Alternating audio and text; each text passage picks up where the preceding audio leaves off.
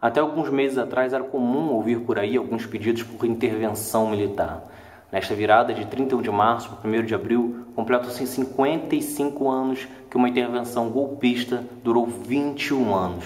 E mesmo se tratando do período mais sombrio da história do Brasil, ainda existem pessoas que pedem pela volta e ainda tem quem queira comemorar isso.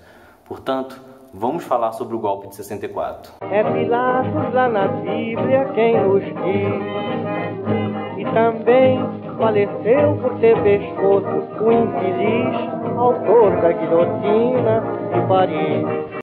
Antes de tudo, vou repetir o que eu já disse aqui em outros vídeos. É golpe toda e qualquer ruptura do processo democrático. Se a Constituição determina que através das eleições que você faz a troca de presidente, é somente com as eleições que você vai poder tirar alguém do cargo. Claro que a Constituição determina também que alguns crimes são passíveis de impeachment. No entanto, nada disso ocorreu em 1964, portanto, foi golpe sim, com G maiúsculo, e esse golpe só não aconteceu antes devido ao suicídio de Getúlio Vargas. Desde sempre, o Brasil nunca foi um lugar seguro economicamente. Os problemas de inflação sempre apareciam, as dificuldades de investimento também. No entanto, entre 1957 e 1962, o Brasil teve crescimento médio de 6%. O que existia, na verdade, naquela época era um grande conflito político. De um lado, a esquerda queria a reforma agrária, enquanto a direita, liderada por grandes fazendeiros, faziam reivindicações que o governo não tinha como assegurar. Só que uma prova da força de João Goulart naquele período é que nas eleições de 1962, o partido dele conseguiu dobrar a presença na Câmara alcançando 28% das cadeiras.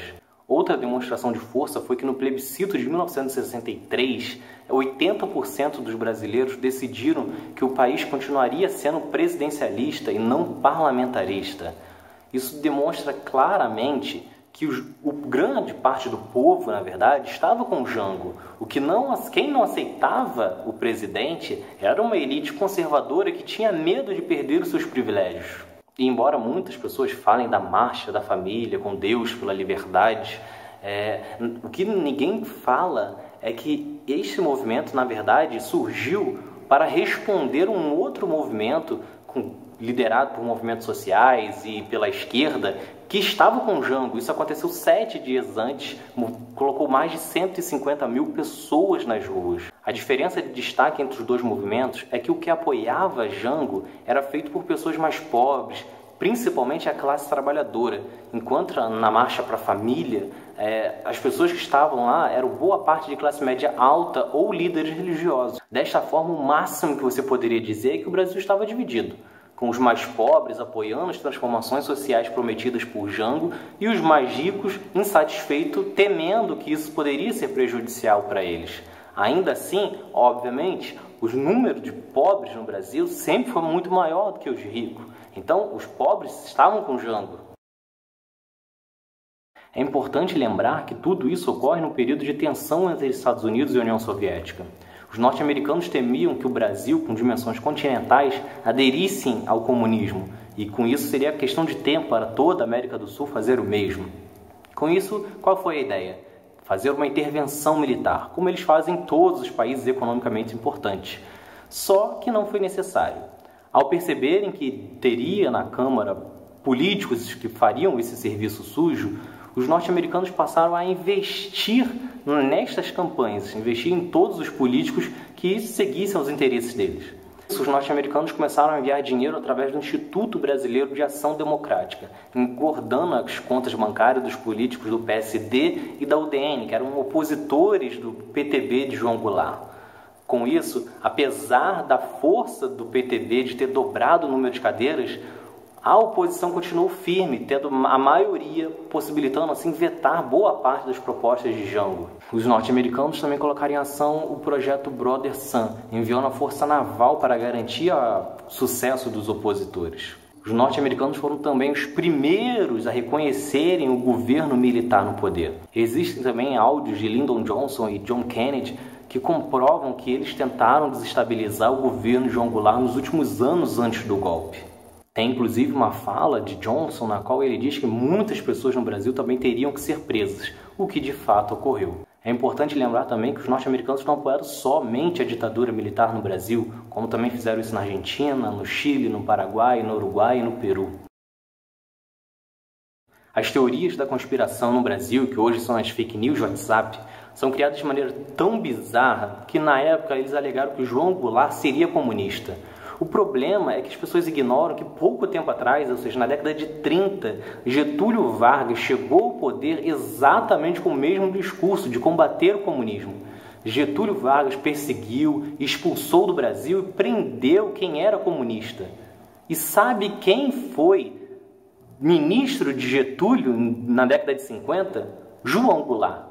Então, como é que João Goulart, sendo comunista, iria trabalhar para um presidente que expulsava, prendia, matava quem era comunista. Além disso, mesmo passado tanto tempo, não existe nenhuma prova que ligue o PTB de João Goulart à União Soviética.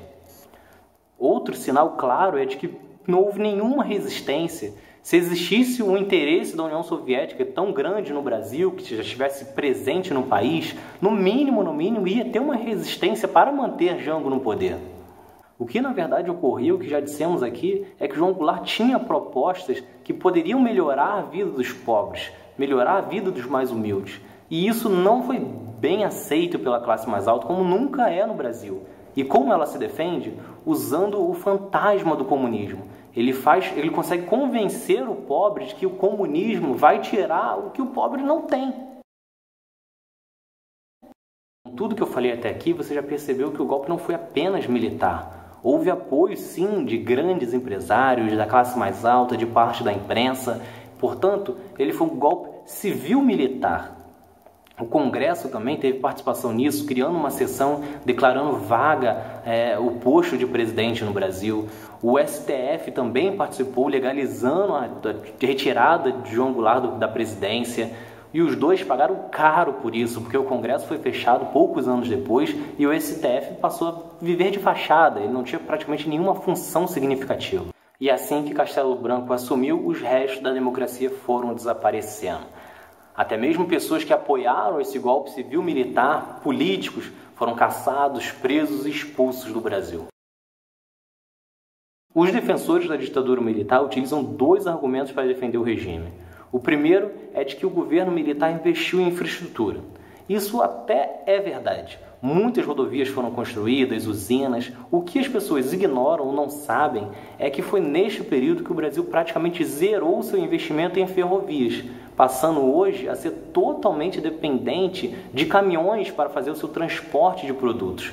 Isso é extremamente mais caro, o que faz com que seus produtos sejam mais caros e que o Brasil fique dependente dos caminhoneiros, como você viu no período da greve. Para piorar, boa parte dessas obras eram tocadas por amigos militares. Foi neste período que o AES e o Odebrecht começaram a ganhar dinheiro e também a pagar muita propina, como os proprietários dessas duas empresas já declararam. Outro argumento que eles utilizam é o tal milagre econômico na qual eles se apoiam que entre 1968 e 1973 o Brasil cresceu mais de 10%. O que eles ignoram é que a ditadura militar passou mais 12 anos no poder e os números depois foram péssimos. Em 1981, por exemplo, o PIB do Brasil teve queda de 4%. É a pior retração da história do Brasil, considerando qualquer governo. Só que a história fica ainda pior, porque a fórmula de crescimento que eles utilizaram foi congelando o salário dos trabalhadores que passaram a ter perda perante a inflação. E isso foi também um dos grandes problemas, no, principalmente no final do período do governo militar. Isso tudo fez com que a desigualdade no Brasil crescesse consideravelmente. Para completar com chave de ouro ou chuva dourada, para quem preferir, os militares entregaram o Brasil com uma dívida enorme quando eles deram um golpe em 1964, a dívida brasileira representava 15% do PIB. Quando eles entregaram em 1985, o Brasil precisava gastar 54% do PIB se quisesse quitar sua dívida. Aí você junta todos esses problemas econômicos, a censura, perseguição, tortura e assassinato para a ditadura militar, qualquer jornalista ou político que queria mostrar que muitas pessoas no Brasil estavam morrendo de fome e de seca, eles eram tratados como inimigos, eles eram perseguidos e mortos. Muitos músicos, compositores que viam retratar as dificuldades do nosso país eram perseguidos e mortos. Os políticos que tentavam uma abertura, que tentavam é, dialogar por propostas que melhorassem a vida dos mais pobres, eram perseguidos e assassinados ou expulsos do Brasil. Ao todo foram 434 mortos, além de milhares de torturados. Ali não tinham vagabundos, como eles alegam. A lista tinha engenheiros, médicos, artistas, todas as profissões que você possa imaginar. Tinham até mesmo crianças, pois eles torturavam as crianças para fazer com que seus pais falassem. E as torturas eram as coisas mais desumanas do mundo. Eram com choques, enfiando animais, com agressões, deixando as pessoas penduradas e amarradas de todas as maneiras possíveis e impossíveis. Os negros também têm muito a lamentar com o período da ditadura. Isso porque os militares reprimiam todo e qualquer movimento cultural afro. Eles temiam que aqui no Brasil fosse criada uma identidade cultural negra tão forte como existia nos Estados Unidos, lutando por direitos iguais e liberdade. Desta forma, eles levavam presos e torturavam líderes e organizadores desse movimento. Por causa disso, o Brasil acabou demorando a desenvolver uma consciência negra dentro do país. Voltando ao início do vídeo, apesar de tudo que eu falei aqui, ainda existem pessoas que defendem a volta da ditadura militar. E isso acontece por causa de três grupos. O primeiro, obviamente, dos militares o segundo de milionários que fizeram sua fortuna através da aproximação aos militares. E por último, das pessoas mais humildes, que acabam acreditando no discurso dos dois primeiros grupos. E isso só acontece porque o Brasil tem um erro grosseiro de esconder os seus erros mais terríveis. Isso acontece porque o Brasil não mostra rotineiramente para a sua população como foi um período sem liberdade, um período de fome, um período de falta de oportunidade, um período onde que as pessoas que não concordassem com o governo eram presas, mortas e torturadas. No entanto, isso não é uma exclusividade nossa. Existem pessoas também que defendem a volta da ditadura na Argentina e no Chile. Porém, lá as pesquisas indicam que apenas no máximo 10% da população concorda com esse tipo de loucura e barbárie. E de positivo é que lá, pelo menos, o número não vai crescer. Na Argentina, por exemplo, que teve a ditadura mais sanguinária, com mais de 30 mil mortos, existe o Dia Nacional da Memória e da Verdade, para relembrar todas as atrocidades do período militar. Isso era uma coisa que definitivamente deveria existir no Brasil e não presidentes que apoiam esse tipo de insanidade. Deixo na descrição algumas fontes e também textos com mais informações sobre a ditadura militar. Se você gostou, se inscreve no canal, curte e compartilha para que mais pessoas saibam exatamente o que ocorreu na ditadura militar, para que não tenhamos pessoas defendendo esse tipo de coisa no futuro.